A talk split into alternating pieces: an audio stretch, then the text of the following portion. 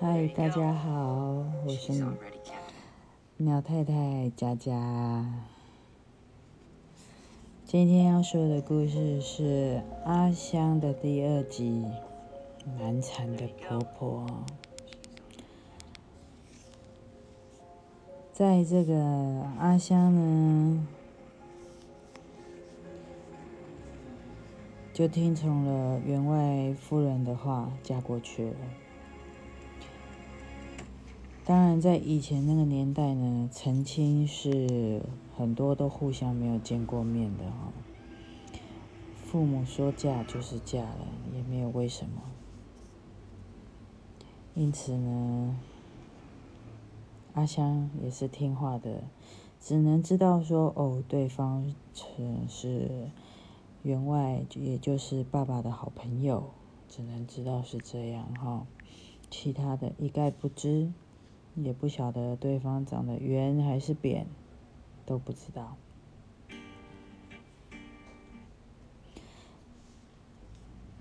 反正阿香就乖乖的嫁过去了。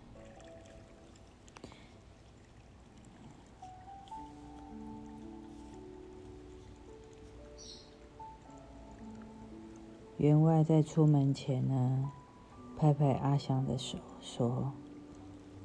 嫁过去要保重。有钱人的排场，红红的鞭炮，长长的队伍，一路这样一直到对方男方家里。晚上呢，阿香的未来先生喝得烂醉，醉醺醺的爬上床。阿香糊里糊涂，就也就这样，洞房花烛夜过了。第二天早上一起来，五点就醒来，习惯的阿香摸索了一下这个很大的大宅子。陈家的大宅子呢，在以前呢，嗯，不是三合院、四合院这样而已哈，应该是说。六合院吧，哦，有前有后，非常大。那以前人的习惯呢，起来要跟公婆敬茶。阿香一个人跪着，准备好奉茶。想也知道这个大少爷还在呼呼大睡啊，还没有起床。婆婆喊了一声“抬头”，阿香吓了，抖了一下。抬头看，这个婆婆一看，哎呦，白唧唧哦，那就拜了。然后就转向他先生说：“老的你嘛较拜托的，咱咱这一个囝尔，带到这才拜着，带带出去敢会看口的？恁朋友哦，会甲咱笑啦。啊，恁迄个朋友查某囝较侪，啊，若嫁这才拜的。”婆婆呢，说个不停，边说边往外走，嘴里还念着“娶到这摆死人”。唉，公公看了阿香一眼，低声的说：“没事，跟着家里的人去山上帮忙做事吧。”这所谓的山上呢，就是采茶叶。啊，还有一些其他的米店呐、收账之类的哈。那除了收入，我记得还有玉米啊、甘蔗采收哈。甘蔗这也是是外销给日本人的。我听阿香说呢，在那个时候，甘蔗可不能偷吃的哦，甘蔗都是要送给外。哎，不是外省人，都要送给日本人的，全部都是要给日本人采收送到日本，而且不能偷吃，被抓到的话，好像很严重，会被罚钱的。好，这个是题外话。阿香低着头，掉着泪，不说话。反正他也听惯了，从小他家里的兄弟姐妹全部都长得像妈妈，秀秀气气，骨架又细，斯斯文文的，只有他完全不跟他的兄弟姐妹长得像。他就像员外，哦，像员外。人家说头一个女儿都像爸爸，还真的是像爸爸。骨架粗，容貌也，我不知道该怎么形容，确实是不漂亮。哈，他的六个姐妹，兄弟姐妹也都是有念书的，就只有他没有，因为从小。妈妈说他长得太丑，出去会丢脸。我不晓得为什么这个妈妈会这么说，我真怀疑是不是亲生的。总而言之，妈妈就是觉得你就跟工人去做事就好了，不需要念书。好在呢，他虽然都跟着工人工作吃饭。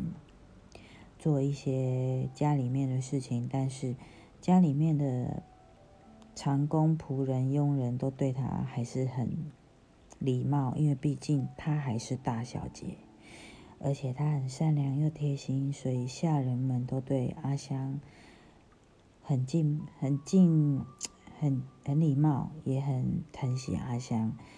疼惜阿香是因为他们也看在眼里，知道员外夫人并不疼她。所以员外一回家说要嫁女儿的事，想都不想，就说阿香了。这个时候呢，快到中午吃饭了，陈家的大少爷起床了，揉了揉眼睛，喊了一声下人，拿盆水进来梳洗一下，见到了阿香。说了一句：“我干，安娜生做安内。”摇摇头，然后他就出门了。阿香低着头，她也明白，她知道自己不漂亮。婆婆自此以后把阿香当隐形人，讲话不是酸溜溜，就是像针刺刺她，酸酸她。她觉得阿香是用钱换来的，所以并不需要尊重他，因为他知道他爸爸是欠钱，所以嫁这个女儿来的。三天两头嫌他丑，嫁了一个这么丑的女儿过来，非常看不起阿香，所以阿香的日子也并不是很好过。阿香呢，没多久生下了第一个孩子是女儿。陈家他们的人丁都很单薄哦，都只生一个儿子，都只生一个孩子，而且都是一个儿子。从员外是单子传，然后再来阿香的先生也是单子传，都是一个。因此，她虽然生下了第一个是女儿，婆婆还是稍微高兴一些，因为毕竟家里面很久没有孩子的声音了，并且他们都是单传哈，所以虽然是女儿的，还是小小开心一点点，但是嘴巴歪了一下，哎，是女生真可惜。不过毕竟还是亲生的骨肉哈，第一个孙女，所以婆婆呢。虽然讨厌阿香，但是对这个孙子还可以，哈，还可以。而且这个大孙女呢，竟然还长得有一点点像婆婆，为什么呢？因为他像爸爸，爸爸像妈妈，这样你们懂了吧？所以这个陈家的大宅子终于有一些孩子的声音，有一点人气了，哈。那阿香有比较好过吗？没有，当然没有。只是说他不必带孩子，他继续跟下人去做一些，呃，就是分内的家里事，哈，举凡啊、倒茶啦、打扫啦，反正就是家里啊，三餐煮饭啦，哈，煮完饭呢，反正做不完的事情啦。那孩子呢，就让婆婆在家里抱着、带着、看着。稍微大了点呢，公公就会带着去赌场炫耀。哇，我们家陈家的第一个大孙女啊！后来呢，接二连三呢，二女儿、三女儿都出生了。不过他们的命可就没有那么好了哈。因为接二连三，虽然家里比较有人气了，也热闹了，但是婆婆可不想要你接二连三都是生女儿哈，所以二女儿、三女儿接着出生，婆婆看都不想看。到了三女儿出出生的时候，甚至还说了一声：“哎，破给生不出囝。”意思就是说阿香生不出儿子。很轻蔑的这样笑着他，阿香低着头，他已经不想再掉眼泪了。反正就是日子也是一样要这样过，只是阿香有拜托婆婆一件事，就是让小孩子去念书，不要像她一样不认识字。婆婆不讲话，最后呢？只让大孙女去念书，那二孙女呢、三孙女呢都爱哭，并且长得不漂亮，都像阿香，在地上爬也随便她长大哈。到三女儿呢，更是爱哭哭不停，婆婆会叫下人抱去越远的地方越好，不要让她听到，吵死。所以只有大女儿是认识字的，她有去念书。二女儿、三女儿呢，随便他们自己长大。阿香心里面觉得很可惜，因为他自己知道没有念书，在这个时代真的很让人看不起。